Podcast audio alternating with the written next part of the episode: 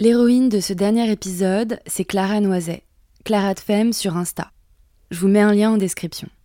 Il y a quelques mois, quand j'habitais encore avec mon ex, je recevais souvent les meufs de l'Amazon. On avait un grand espace où c'était possible de peindre et de se réunir. Je me souviens que la deuxième ou troisième fois que j'ai vu Clara, elle était partie en disant que depuis qu'elle était entrée dans l'Amazon, elle avait compris qu'elle était lesbienne et qu'à présent, elle savait pas comment quitter son fiancé avec qui elle venait d'emménager dans un nouvel appart. Ça m'avait marqué. Se rendre compte qu'on est lesbienne, ça amène évidemment plus de discrimination, mais ça évite aussi beaucoup de problèmes, c'est-à-dire les hommes et la violence qui va avec. Sur le moment, comme on n'était pas encore très proches, j'avais pas osé lui poser trop de questions. Alors, pour cette série, j'ai naturellement eu envie de lui demander de me raconter comment est-ce qu'elle a quitté le dernier homme de sa vie.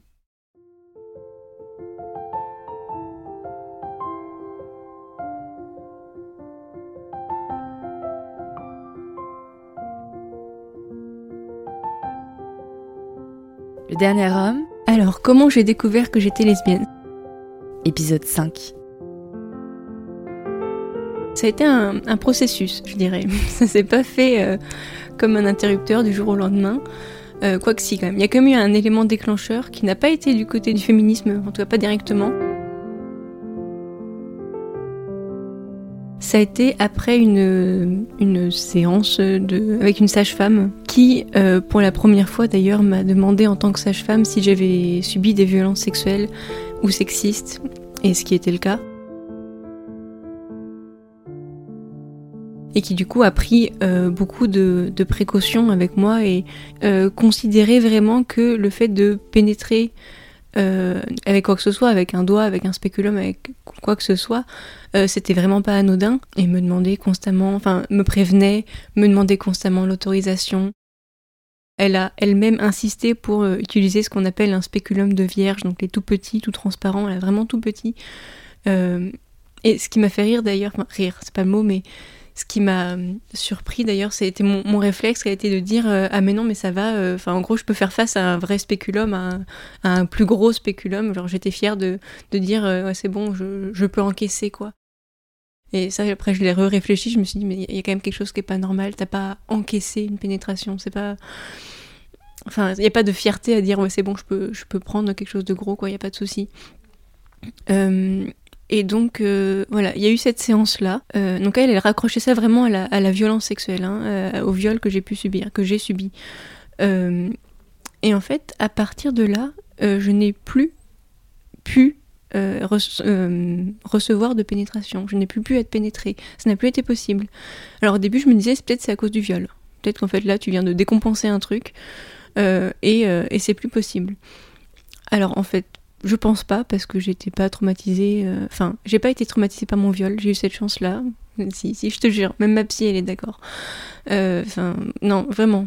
Euh, et je pense pas que c'était par rapport au, viol, ce, changement du point de vue de la pénétration. Ça a vraiment été d'un point de vue beaucoup plus global. En fait, je me suis rendu compte que je me forçais à accepter les pénétrations, que je considérais toujours que c'était la nécessité euh, que c'était enfin voilà c'était nécessaire quoi. Il fallait ça pour une relation sexuelle euh, et, et comme ça se combinait en même temps avec le moment où ça n'allait plus vraiment bien avec mon, copain euh, je crois qu'on a couché une seule fois ensuite ensemble sans pénétration et après je, ça n'a plus été possible de coucher ensemble du tout en fait. Et ça a déclenché je pense cette séance avec la, sage-femme un, un, processus où j'ai commencé à me rendre compte que j'étais pas attirée par les hommes que je ne voulais pas, non seulement je ne voulais pas être pénétrée, mais je ne voulais pas de pénis du tout, en fait.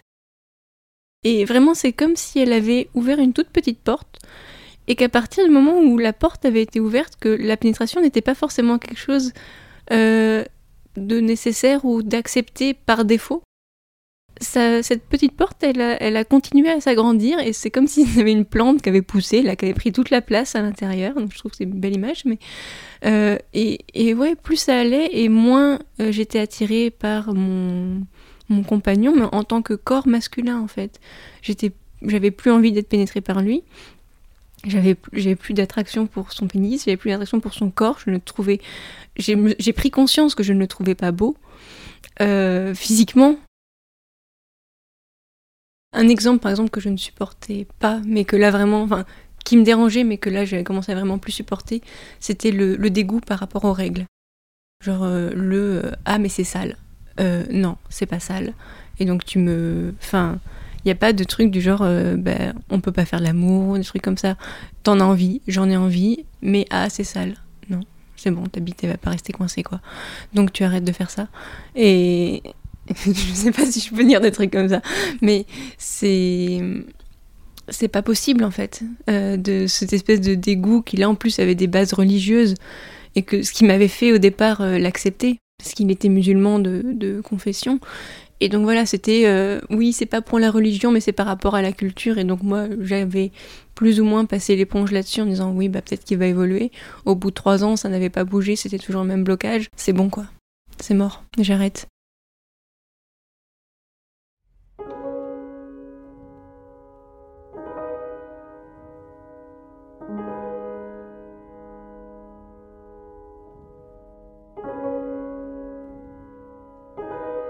fait, il y a eu toute une période où, dans ma tête, c'était clair que j'allais le quitter. Mais j'arrivais pas à passer à l'acte. Parce qu'en fait, on avait une vie confortable et je savais que ça allait, euh, ça allait chambouler tout mon petit confort de vie. Et effectivement, ça a été assez violent. Et en fait, euh, ça restait euh, un peu larvé. On, on restait dans l'appart, on était confinés ensemble. Et on, passait nos vies euh, chacun dans une pièce différente et c'était tout comme ça depuis trois mois de toute façon. Je l'esquivais pas mal et un jour, euh, je sais plus, on était allé se coucher et euh, il me demandait, enfin il se rendait bien compte que j'allais pas bien et, et il voulait savoir qu'est-ce qui se passait, si c'était par rapport à lui, etc. Et, du coup, j'ai dit un truc du genre, euh, ben, je, je sais pas trop où j'en suis euh, par rapport à nous, un truc quand même banal à la con comme ça. Euh, et il m'a dit, est-ce que tu veux me quitter? Et là, j'étais pas prête, en fait, dans ma tête, j'avais pas réfléchi, enfin, je m'étais pas dit ce soir je le plaque, tu vois.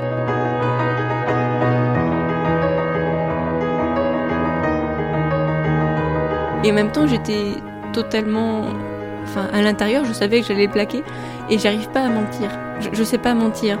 Et mon silence, parce que j'avais tout ça qui se passait dans ma tête, mon silence a duré un peu trop longtemps pour que ce soit que ça passe crédible en fait. Euh, et du coup, j'ai dit je sais pas, ce qui est la pire réponse euh, dans ces cas-là, parce que ça veut dire oui, mais j'assume pas. Et donc, euh, bah, c'est un peu comme ça que ça s'est dégoupillé. Et il a très bien compris que ça voulait dire oui, mais je suis pas tout à fait encore au clair avec ça. Et donc, euh, bah, donc en fait, on a rompu cette nuit-là, en fait.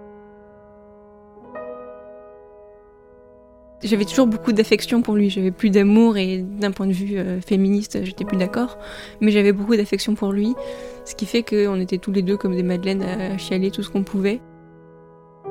Euh, lui parce qu'il comprenait pas trop ce qui, ce qui lui arrivait, moi parce que bah, je comprenais bien ce qui était en train de se passer, mais j'étais pas.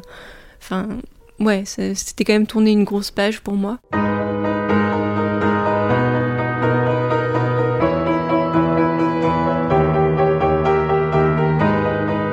C'est après que ça s'est plus, euh, pas envenimé, mais que euh, le ton a un peu changé en fait. Pendant un moment, il restait euh, très dans l'acceptation, dans le choc, etc. Il a changé de pièce, Et sur la fin, où vraiment là, il avait décidé qu'il partait, parce qu'on pouvait plus être en coloc, ça a commencé avec des reproches ou des choses comme ça. Euh, en mode on repasse toute la, toute la relation et à tel moment t'as dit ça et à tel moment euh, t'as répondu ça et ma famille. Euh, des trucs qui étaient cohérents par rapport à une rupture. Enfin, il n'a jamais été violent ou quoi que ce soit, mais voilà, ça, sur la fin, je pense qu'il a vraiment encaissé le fait qu'on se séparait et qu'il n'était pas d'accord avec ça. Et donc il trouvait un moyen comme un autre de me le faire payer. Et ça n'a pas duré très longtemps parce qu'il a déménagé au bout d'un mois.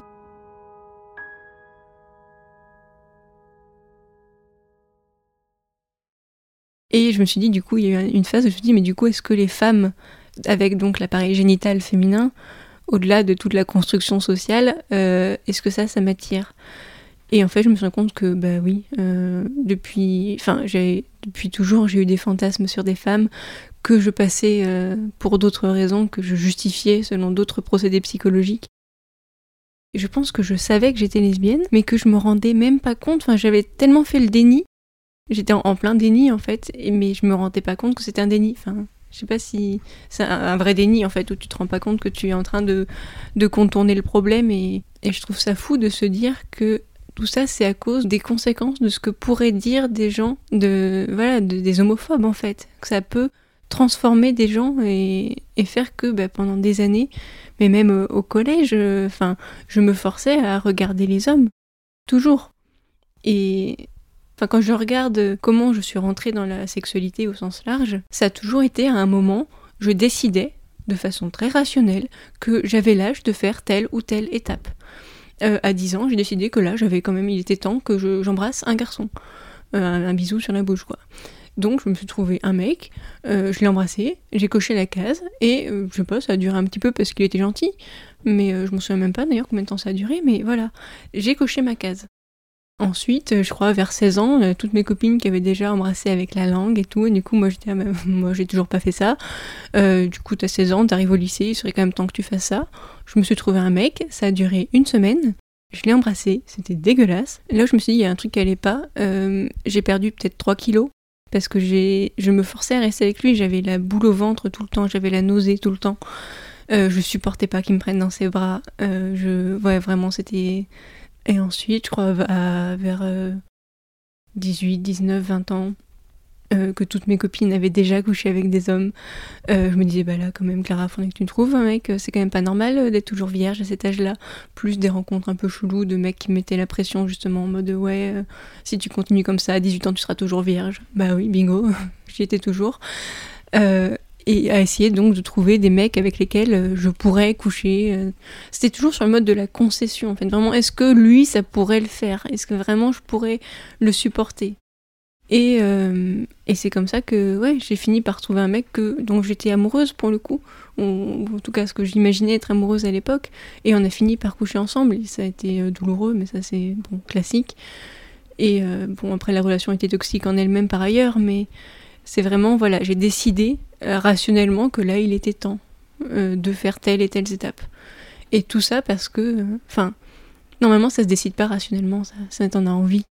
Et moi, il n'y a aucun moment où c'était par envie, c'était par euh, jugement social, euh, parce qu'il fallait pouvoir dire que. Et c'est fou. Je trouve ça fou. Je me suis demandé aussi, du coup, euh, qu'est-ce qui avait fait que je m'étais pas rendu compte que j'étais lesbienne? Parce qu'il faut savoir que ma mère est lesbienne, et ce depuis que je suis, euh, depuis que je dois avoir peut-être trois ans en tout cas. Donc j'ai vraiment, moi, en termes de, conscience, de mémoire, ma mère a toujours été lesbienne. Donc j'ai vraiment grandi avec euh, l'homosexualité comme une norme, mais vraiment comme une norme. J'étais, ma mère avait ma garde, donc vraiment j'ai grandi euh, dans un monde où les femmes vivent avec les femmes, dans un monde féminin merveilleux, fait de douceur et on personne de cri. Bref.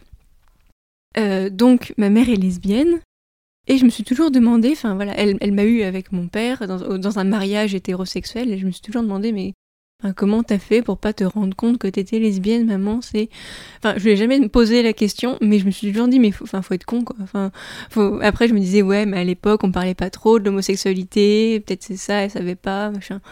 Voilà, résultat, 25 ans plus tard, je fais la même chose, ok, donc ok, désolé maman, euh, c'est bon, j'ai compris, désolé, t'es pas plus conne qu'une autre, c'était juste pas évident. Et je me dis, mais du coup, pourquoi est-ce que je m'en suis pas rendu compte? Euh, Qu'est-ce qui fait? Parce que là, en plus, j'ai pas l'excuse de euh, tu savais pas que ça existait ou non, l'homosexualité, j'en entends parler, je la vois au quotidien, enfin. Je sais et je suis convaincue que c'est normal, pourquoi tu t'en es pas rendu compte? Et je me suis rappelé de moi adolescente, euh, me torturer l'esprit et me dire j'espère que je suis pas lesbienne, j'espère que je suis pas lesbienne, non pas parce que je vivais mal, j'aurais mal vécu le fait d'être lesbienne, je vivais mal le fait d'être lesbienne, le, lapsus est révélateur, euh, mais parce que je me disais mais tous les homophobes que j'entends et qui me rendent dingue et qui disent, euh, c'était au moment de la manif pour tous, etc., même un peu avant, qui disent oui, euh, les, homos élèvent des homos, des femmes lesbiennes élèvent des lesbiennes ou élèvent des gays, etc.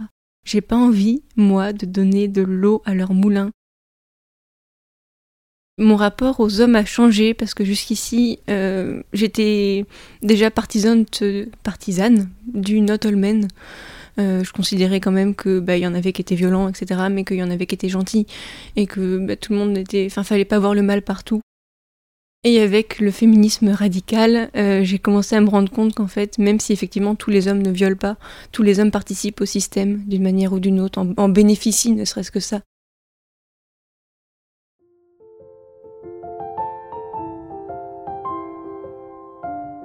Et ça, ouais, ça a eu des conséquences, notamment sur euh, comment je regardais mon conjoint ou comment je regardais euh, mes proches. Voilà, je considérais toujours qu'ils étaient gentils, qu'ils n'étaient pas comme les autres. Et j'ai commencé à faire attention à des détails que je leur pardonnais jusqu'ici et que là, bah, je me dis, mais non, en fait, euh, c'est pas que je leur pardonnais plus, mais c'est que je le raccrochais à un système plus global.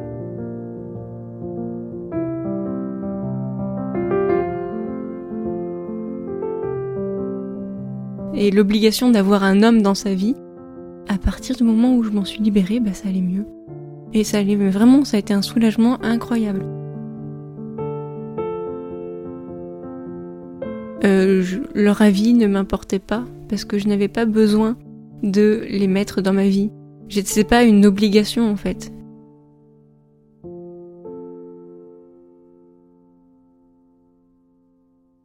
Et c'était presque physique. voilà, je, maintenant je suis célibataire, je sais que je, recherche plutôt des femmes, mais ça va, même célibataire, ça va. Je, je sais que je trouverai une femme à un moment ou à un autre, et si je n'en trouve pas, ce sera bien aussi. Ce qui a changé, c'est comment je regarde les hommes dans la rue.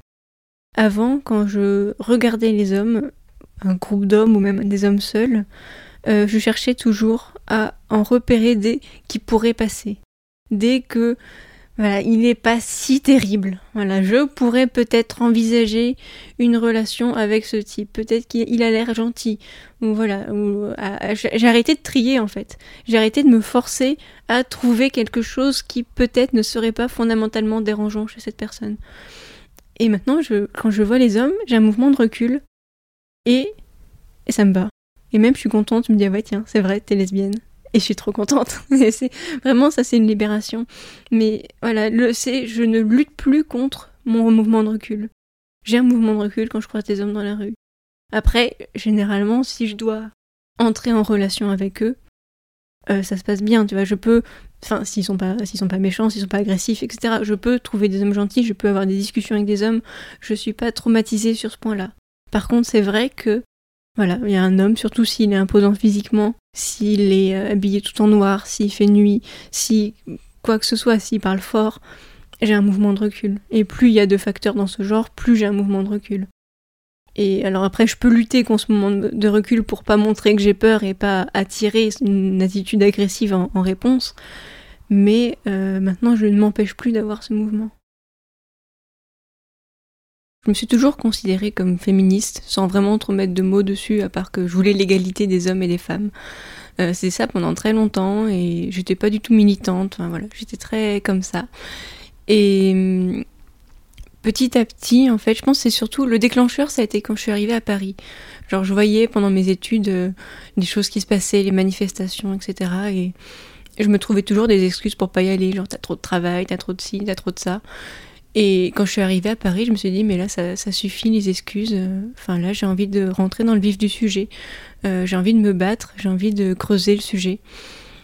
Et, et ça a commencé bah, donc par les collages, en fait. J'avais euh, entendu parler des collages, ou j'en avais vu, je sais même pas d'où ça venait. Euh, je me suis... J'ai cherché sur Facebook, je suis tombée sur Collage Féminicide Paris. j'ai mis pas mal de temps à, à avoir un rendez-vous pour me faire former. Euh, donc j'ai bien mis, bien mis un mois. Et, euh, et c'est comme ça que ça a commencé en fait. J'ai fait euh, deux trois collages avec eux. Et, et ça a été vraiment là où j'ai commencé à me dire vraiment féministe, à commencer à creuser les questions. Et en même temps, j'avais une amie qui postait des, des articles sur Facebook qui posaient des questions à laquelle j'étais pas du tout habituée, du genre qu'est-ce que ça veut dire cis, le pronom cis, ou enfin plein de choses que j'avais jamais questionnées euh, parce qu'on considère toujours que si t'es pas trans t'es cis ou la prostitution aussi ou sur le porno enfin toujours les, les sujets en fait qui déchirent les féministes. Et, et selon un angle qui moi ne m'avait jamais traversé sur l'abolition du porno par exemple. Et, et, en même temps en étant un CFP qui est donc euh, féministe libérale actuellement, euh, je me rendais bien compte qu'il y avait au moins un hiatus entre le discours qu'il y avait à CFP et les articles que je lisais, euh, que partageait mon ami. Et, ça me posait beaucoup de questions. Et l'ambiance en même temps à CFP commençait à me déranger. Enfin, il y avait quelque chose qui me plaisait pas. Et il y a un nom qui a surgi, qui était le tien, en fait, Marguerite Stern, et qui n'était pas très apprécié, manifestement. Et voilà, j'ai découvert qu'il y avait des libfemmes et des radfemmes. Et c'est là que je me suis dit, oula, je suis féministe, mais je suis féministe quoi? Euh, Ça a l'air de tirer à balles réelles, et je pense que c'est pas qu'une image. Euh, qu'est-ce, il faut que, je, faut que je trouve un camp, faut que je comprenne qu'est-ce qui se passe ici. Et c'est là, je pense, que j'ai commencé à être vraiment, vraiment féministe, à vraiment me poser des questions, à me rendre compte que je voulais pas juste l'égalité, que je voulais plus que ça, enfin, que je voulais voilà, rétablir une justice et que ça se passait par un, un remplacement du système, enfin, un renversement du système et, et que ça passait pas par l'égalité tranquille euh, et des manifestations jolies, pancartes roses et, et bleues, quoi. Et c'est là que j'ai considéré que j'étais féministe en fait, et que j'ai en fait quitté euh, CFP, et que je suis allée voir les Amazones. Et voilà, donc ça fait pas très longtemps en fait. Je pense que ça a été crucial, surtout dans mon rapport à moi-même. En fait, c'est entrer dans toute une logique euh, de développement personnel, même si j'aime pas trop le terme, mais de, de comment dire, de mûrissement intérieur, où euh, j'ai commencé à m'approprier le sentiment de la colère. Ça, c'est quelque chose que je ne connaissais pas. Je, je, passe pas par les stades colère en fait. Soit je suis normale, soit je pleure. Et il n'y avait pas le stade du je suis en colère. Après, on peut être en colère et pleurer, mais je, je ne m'autorisais pas la colère et même je ne connaissais pas ça. Et ça remonte. Hein. Ma mère m'a dit qu'elle-même elle avait découvert ça il y a pas très longtemps, la colère. Donc euh, j'ai été éduquée dans un monde où la colère n'existe pas, où on ne parle pas fort, on ne crie pas, on ne s'affirme pas. J'ai pas été préparée pour la vie sociale actuelle, pour les hommes en fait. J'ai pas été préparée aux hommes. Et euh, et donc j'ai découvert euh, effectivement que je pouvais prendre de la place. J'ai appris à prendre un petit peu plus de place. J'ai appris à parler, à prendre la parole dans un groupe, à, sortir dans la rue la nuit. Alors ça je pouvais le faire, mais voilà, avec des techniques euh, comme on en parlait. Euh, à aussi remettre en question l'autorité. Ça, j'ai toujours été une gentille fille, voilà, une fille qui respectait les professeurs, qui respectait la police, pas un mot plus haut que l'autre, euh, voilà, être complètement traumatisée de peur d'avoir fait quelque chose d'illégal sans s'en rendre compte quand je voyais des flics. Euh, et, voilà, le premier collage que j'ai fait avec l'Amazon, on s'est fait arrêter par les flics. Et oui, c'était avec euh, au Panthéon avec Anicia, avec le collage sur Gisèle Halimi. Donc là, ça a été une confrontation assez directe. Et ce qui m'a ce que j'ai adoré, c'est bon, j'emmenais pas large, hein, j'emmenais vraiment pas large, mais euh, bah, j'étais là et je savais pourquoi il m'arrêtait. Et bah ouais, j'étais là. Alors j'emmenais pas large parce que je savais pas trop comment ça allait se passer. Et c'était encore la première fois, tu vois. Mais bah, j'avais fait quelque chose d'illégal et bah, j'en savais, j'en avais les conséquences et bah, j'étais fière de ce que j'avais fait. Et ça m'allait bien. Et ok, arrêtez-moi, mais euh, bah je le referai demain quoi, ou la semaine prochaine. Et là-dessus, j'ai vachement progressé parce que tu vois, par exemple, euh, bah déjà j'ai fait ma première action féminine, mais moi je m'attendais à me faire euh, plaquer au sol par des flics j'y suis allée euh, guillerette quoi. J'étais, j'étais fière, tu vois. Et, on s'est fait arrêter par les flics et bah, je les regardais droit dans les yeux, je disais ouais, vas-y arrête-moi. Et vous avez quelque chose sous votre manteau? Ah, Non. si tu savais, j'ai rien du tout. J'ai juste des peintures. Et, et c'était jouissif. Et voilà, de réussir à remettre en question l'autorité et, affirmer la colère et, la crier, enfin, l'écrire, la peindre, la, la danser avec euh, les Amazones, la, courir euh, sur la place Vendôme avec les Amazones et les Fémènes pour Julie, ça c'est libérateur. Et ça c'est vraiment quelque chose d'extraordinaire. un nouveau rapport au corps et à moi-même et à ce que je peux faire, à ce que je suis capable de faire. J'ai vraiment eu l'impression à un moment d'être au milieu d'une meute, euh, d'une meute de femmes, d'une meute de femelles, mais vraiment au sens euh, physique, corporel, vraiment, c'était des mamelles qui se baladaient dans tous les sens, et sans qu'il y ait aucune euh, sens péjoratif hein, dans le sens de mamelles, ou de vraiment de, une meute de meufs déterminées. On était un, ensemble, un seul corps, tu vois. Et ce que j'ai trouvé extrêmement fort, c'est déjà euh, le naturel absolu qu'il y avait dans les regards, etc. C'était cette espèce de moment que entre femmes où tout le monde est à moitié nu et c'est totalement ok. Il y a absolument aucun regard déplacé. Enfin, c'est juste des corps, vraiment des, des femelles quoi. Et le moment de l'action? Le moment de l'action, c'est. J'étais impressionnée par les caméras en face, mais absolument pas par le fait que j'étais nue. Je vais oublier. De toute façon, à partir du moment où on avait les peintures, moi j'étais plus nue en fait. On m'a beaucoup posé la question, t'as pas eu froid, etc. Parce qu'on était en plein février, il faisait super froid ce jour-là. Et non, pendant l'action, on n'a pas froid. J'avais un habit, j'avais mes peintures, quoi. J'étais plus nue.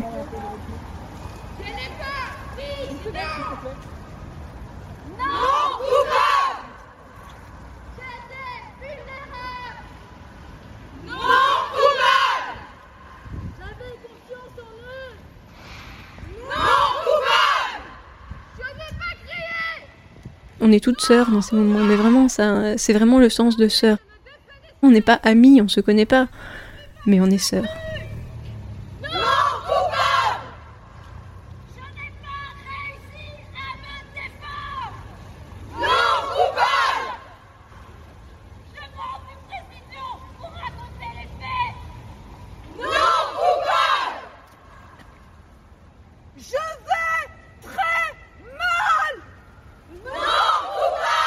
Était un groupe de meufs qui prennent la place, qui courent.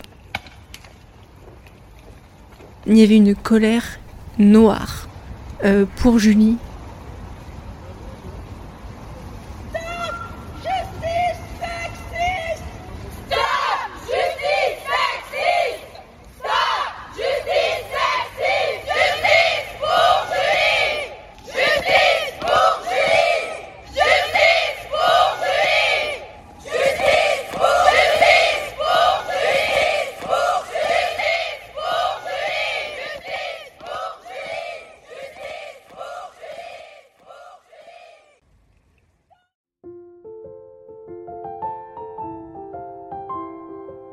y a sûrement un lien entre euh, la découverte de l'activisme, du féminisme et la découverte euh, du fait d'être lesbienne. Je pense que ce lien, c'est pas du tout. Alors, c'est pas du tout par rapport aux hommes. Si, c'est forcément par rapport aux hommes. Mais c'est plutôt par rapport à moi-même, en fait. Par rapport au fait de m'écouter, de laisser la place à mon corps, à mes envies, à ce que je réfrène. J'ai plus besoin d'accepter, j'ai plus besoin de me forcer, j'ai plus besoin de tout ça, j'ai plus besoin de faire semblant en fait. J'ai plus besoin de me forcer à regarder les hommes, j'ai plus besoin de me forcer à être gentille.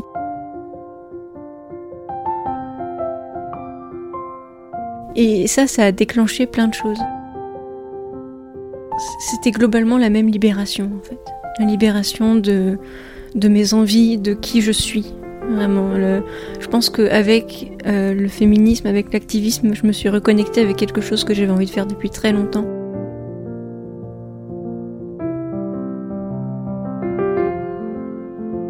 J'ai souvent eu cette impression d'avoir une énergie à l'intérieur que je savais pas quoi faire. Là, je sais quoi en faire. Je sais comment l'exprimer, je sais comment la manifester. Je deviens plus moi. C'est la même chose qui s'est libérée du point de vue de l'homosexualité. Je suis moi. Et ça, je l'ai refoulé pendant longtemps et c'est fini.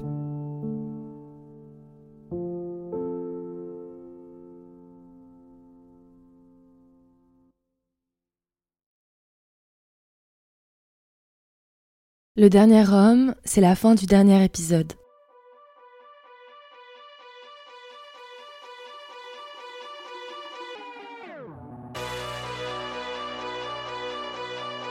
Merci infiniment à Pauline Makovechou, Clara Tipré, Anicia de Kane Macroff, Julia Vivoni, Margot et Clara Noiset pour leur confiance. Réaliser cette série avec vous fait partie de mon chemin de reconstruction. Je me suis parfois reconnue dans les témoignages que vous m'avez livrés, surtout dans les vôtres, Anicia et Julia. Et comme j'ai de l'empathie pour vous, ça m'a aidé à en avoir plus pour moi.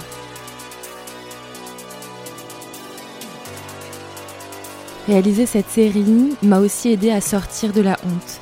Dès la mise en ligne du premier épisode, J'ai reçu énormément de témoignages de femmes me disant qu'elles avaient vécu des expériences similaires. Et j'en suis absolument désolée. Aucune d'entre nous ne mérite de vivre ces violences. Alors protégeons-nous et continuons à parler. Je suis convaincue que la mise en commun de nos récits est la meilleure arme.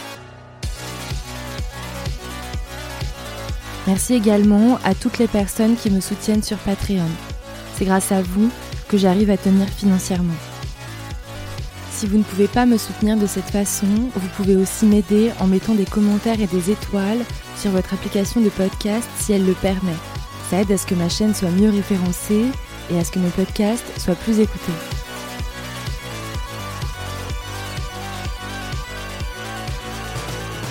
J'ai longtemps cherché une conclusion à cette série. Je n'en ai trouvé qu'une seule. Pour vous, j'ai enregistré Scum Manifesto de Valérie Solanas, qui est un livre libre de droit et disponible gratuitement sur Internet. Je l'ai découpé en plusieurs parties que je mettrai en ligne ces deux prochaines semaines.